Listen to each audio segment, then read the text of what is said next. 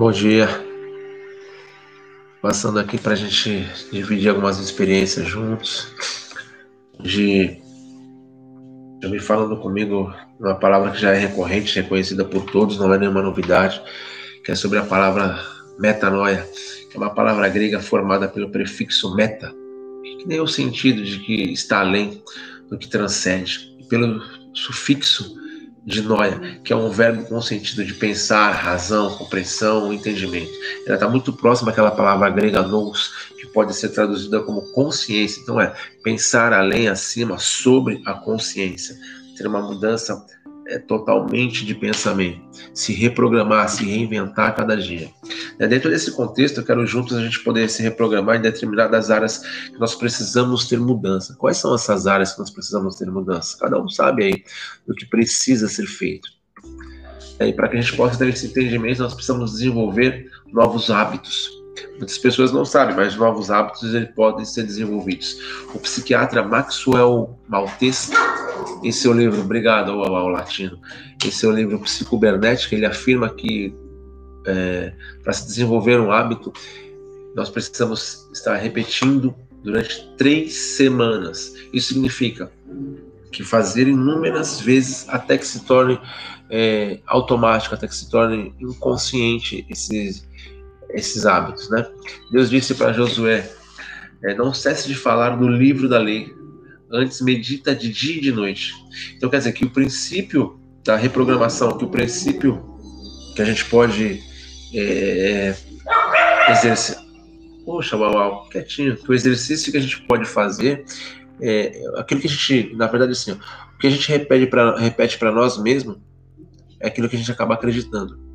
Então, ou seja, precisamos ter uma postura diferenciada. Dostoiévski ele diz certa vez que a segunda parte da vida de um homem é o resultado dos hábitos que ele adquiriu na sua primeira parte. Então, ou seja, os resultados que a gente exerce hoje foi quando a gente adquiriu na nossa infância, que foi no nosso aprendizado, no nosso desenvolvimento. Blaise Pascal, ele também afirmou que a força da virtude de um homem é medida pelas suas ações habituais, pois o primeiro você faz os hábitos e depois os seus hábitos fazem você. Aristóteles também disse: somos o que somos, somos o que fazemos repetidamente. Então, para que a gente possa se reprogramar, nós precisamos ser intencional, precisamos ativar o poder da atitude. Então a atitude não vem de fora, né? A atitude ela é intrínseca, ela vem de dentro para fora. Então, ou seja, antes de mudar o mundo, precisamos mudar a nós mesmos. Precisamos assumir uma responsabilidade por nossas vidas e por nossas escolhas. Há coisas que ninguém vai fazer por nós, né? Há coisas que ninguém vai fazer por mim, tem coisas que ninguém vai fazer por você. Então a gente precisa assumir uma autorresponsabilidade. O que seria essa autorresponsabilidade? É não esperar que ninguém faça nada por nós, ou seja, não esperar que as pessoas nos façam felizes, não esperar que as pessoas nos venham nos proteger ou assumam as nossas responsabilidades. Neste momento eu quero te convidar para quê? Para que você se coloque de pé e diga para si mesmo eu sou responsável por minha vida e por meus resultados. A porta da mudança ela é aberta do lado de dentro. Né? E para mudar a sua atitude, você precisa mudar os seus hábitos.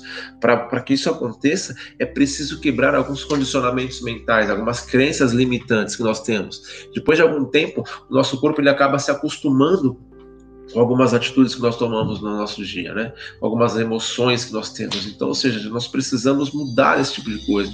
Mas você pode criar o seu amanhã com as suas atitudes de hoje. E quais são as atitudes hoje que você vem tomando? Essa é a, sua, essa é a pergunta que eu tenho para você. Quais são? Seu momento de quebrar o ciclo é agora. É, eu quero, dentro desse contexto, falar de gratidão.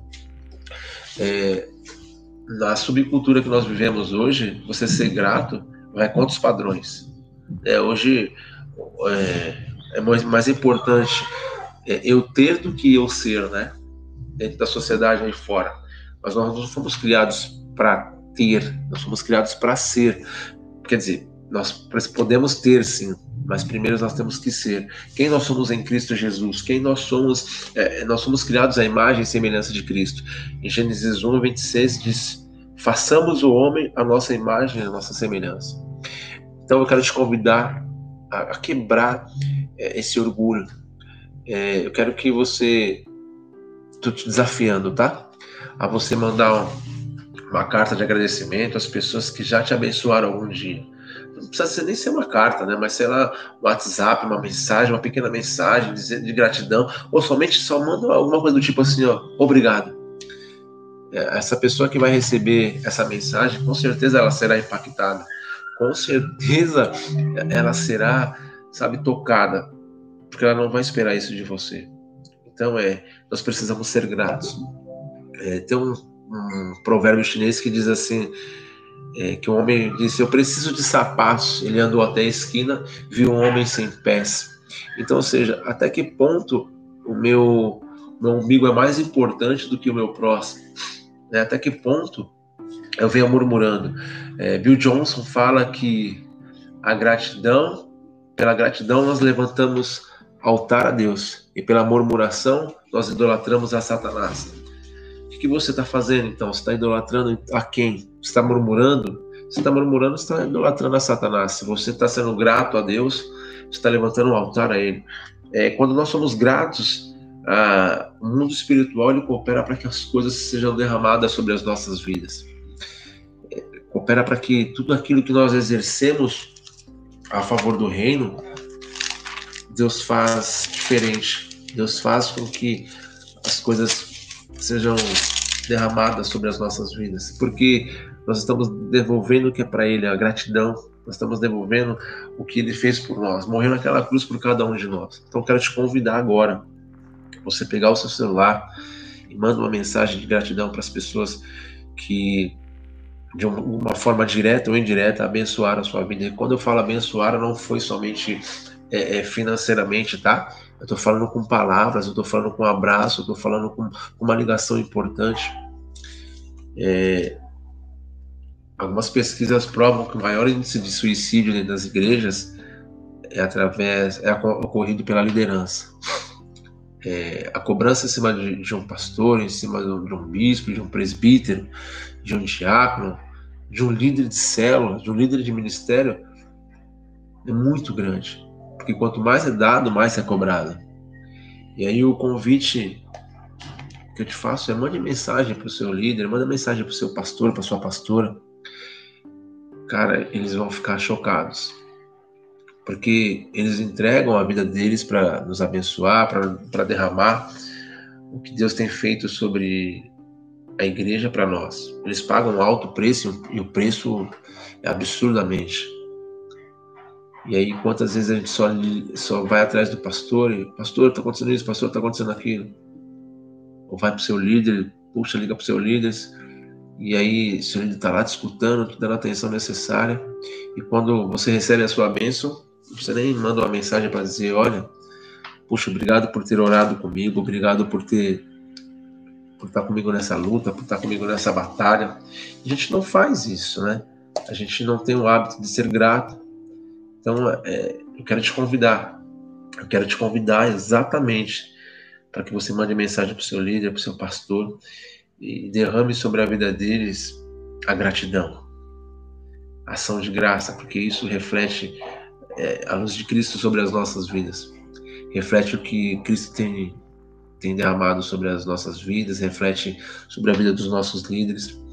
É, só para terminar, o maior índice de suicídio é sobre a liderança. Muitas vezes, uma simples mensagem que você enviar para o seu líder, para o seu pastor, ele vai sentir o toque, o amor de Cristo Jesus. Quantos e quantos testemunhos a gente não escuta de pessoas que, que falam que, depois de receber uma palavra, diz assim: Puxa, se eu não tivesse escutado essa palavra, eu ia me matar. E aí? A palavra ela tem o poder tanto para trazer o fruto quanto para destruir. Qual é a palavra que você está derramando sobre a vida das pessoas? Qual é a palavra? Seja grato. Seja grato pelo que você tem. As pessoas têm o hábito de olhar o que não tem. Mas quando você olha o que você tem, você acaba se tornando grato. Você acaba se tornando grato. Você acaba se tornando grato. E quando você está mais próximo das pessoas que, que Deus coloca para que você expresse o amor, mais grato você fica. Sabe por quê? É, mais, é melhor dar do que receber. É melhor dar do que receber. Então entregue o que você tem de melhor. Entregue o que Cristo te entregou, que é o amor dele, que é o carinho que ele tem por você. Eu te desafio agora a mandar uma mensagem para o seu líder. Eu te desafio agora a você derramar amor sobre o seu pastor, sobre a sua pastora, sobre os presbíteros da sua igreja, sobre a liderança da sua igreja. Que isso venha cada vez mais impactar a liderança da sua igreja, a liderança da minha igreja. Hoje eu sou muito grato. É, Deus conta conosco. Se levante, guerreiro. Tenha uma mudança de vida, começando pela gratidão. Seja grato. Eu te convido a você ser grato. Eu te convido a ser grato. Amanhã teremos mais um vídeo aí. Não sei ainda do que eu vou falar, mas seja grato. Deus abençoe. Até mais.